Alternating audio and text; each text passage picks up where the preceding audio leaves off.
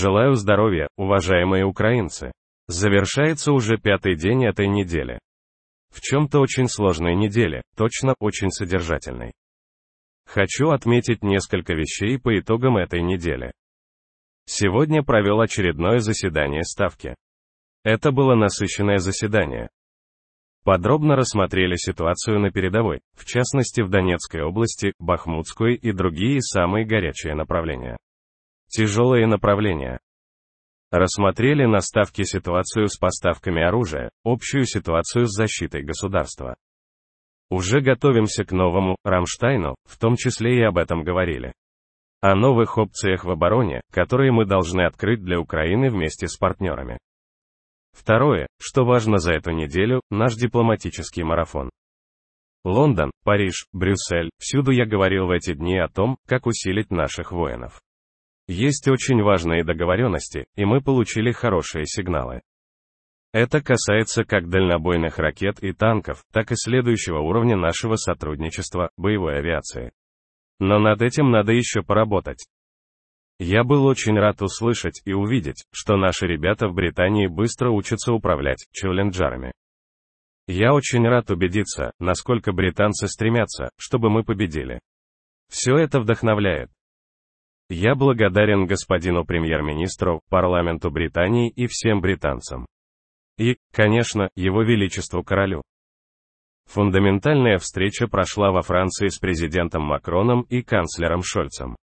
Мы втроем провели переговоры, и это правильный разговор. Раскрывать его детали неправильно, но можно сказать, что мы услышали друг друга. Франция, Украину, Германия, Украину. Партнеры услышали нашу позицию, наши аргументы. Будет больше поддержки. И я благодарю за это господина президента и всех французов, господина канцлера и всех немцев. Чувствуется это понимание, что защита Украины – это защита интересов и наших партнеров. Брюссель. Заседание Европейского совета и наш специальный формат переговоров после заседания. Переговоры с лидерами ЕС не только в рамках Евросовета, но и в рамках специальных встреч, которые состоялись после саммита. В целом я встретился со всеми лидерами Евросоюза. А теперь наша общая задача – взять все то, о чем мы говорили и договаривались, и трансформировать в конкретные поставки, в конкретные документы, в конкретные новые линии сотрудничества. Третье – Европейский парламент. Это было не просто мое обращение как президента Украины, это был символический момент. Определенный ценностный результат пути, который мы прошли в отношениях с Евросоюзом. И начало нового этапа. Когда Украина в Европейском парламенте, в Европейском совете и других институтах Евросоюза уже не гость или партнер из-за пределов ЕС. Когда Украина становится полноправной частью Евросоюза. На этой неделе я сказал много слов благодарности нашим союзникам и партнерам, всем, кто нам помогает. А сейчас я хочу сказать слова благодарности вам, украинцы. Для меня всегда честь представлять Украину, и я горжусь нашим прекрасным и крепким народом. Вы слышали и видели, как приветствуют Украину. Это то, что сделали мы все вместе.